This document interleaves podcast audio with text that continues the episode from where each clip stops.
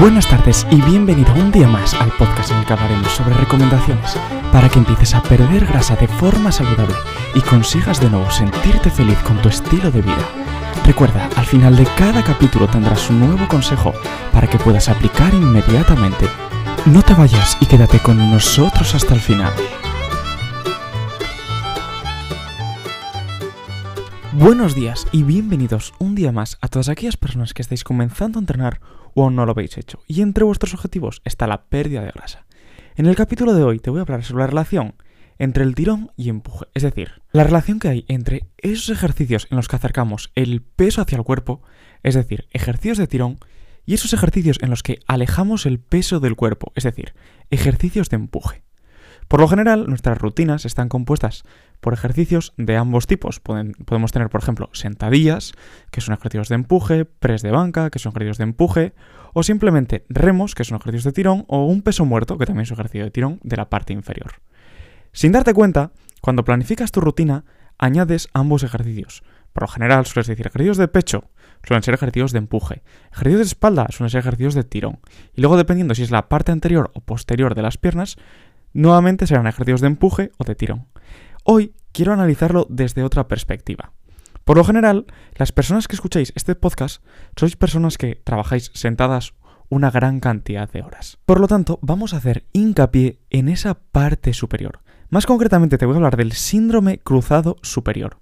¿Qué significa esto? Pues que cuando yo estoy sentado delante de un escritorio, delante de un ordenador durante muchas horas, con los brazos extendidos hacia adelante, te das cuenta de que te va saliendo un poquito de chepa de que al final el pectoral se empieza a cortar y la parte posterior de tu espalda se empieza a alargar, de tal manera que yo empiezo a adelantar los hombros, empiezo a sacar lo que te decíamos, esa curvatura cervical, lo que comúnmente conoces como chepa, y quieras que no, tus músculos se resienten al final. Para volver a obtener esa buena posición, no vale solo con decir, pues mira, voy a hacer un ejercicio de tirón y un ejercicio de empuje, voy a combinarlos y verás cómo mejora mi postura. No. En primer lugar, analiza tu día a día.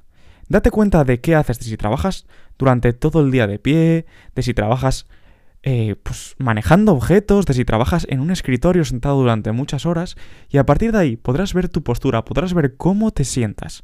Si no lo haces con la espalda recta, no pasa nada, pero date cuenta de que una vez que llegues al gimnasio o que entrenes en tu casa, debes de hacer una serie de ejercicios para ir poco a poco corrigiendo tu postura, tanto en ese momento como posteriormente de nuevo en la oficina.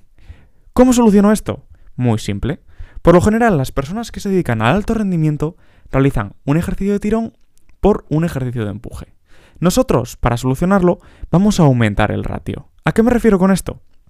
Pues muy simple. En vez de hacer un 1-1, vas a hacer un dos ejercicios de tirón frente a uno de empuje o tres ejercicios de tirón frente a uno de empuje, dependiendo de la rapidez con la que quieras solucionar el problema y por supuesto de tu situación actual, ya que no es lo mismo llevar 10 años en una mala postura que no llevar 30 o 40. Date cuenta que el entrenamiento debe ser progresivo, pero también es verdad que tienes ejercicios muy simples que van a corregir tu postura, no sin esfuerzo, pero sí ubicándolos en el momento adecuado de tu entrenamiento. ¿Qué tipo de ejercicios de tirón vamos a utilizar?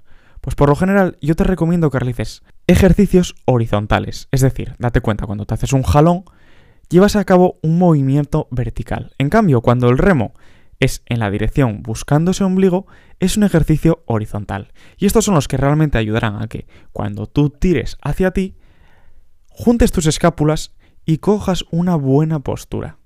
Como te dije, no hace falta que te centres y todos, todos los días hagas este tipo de ejercicios.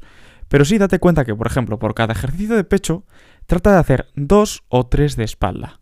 Y por cada ejercicio, lógicamente, de hombro en el que empujes hacia arriba, Trata de hacer también al menos dos ejercicios de espalda, ya sea un jalón, ya sea unas dominadas asistidas o un ejercicio de este tipo que realice justo el movimiento contrario.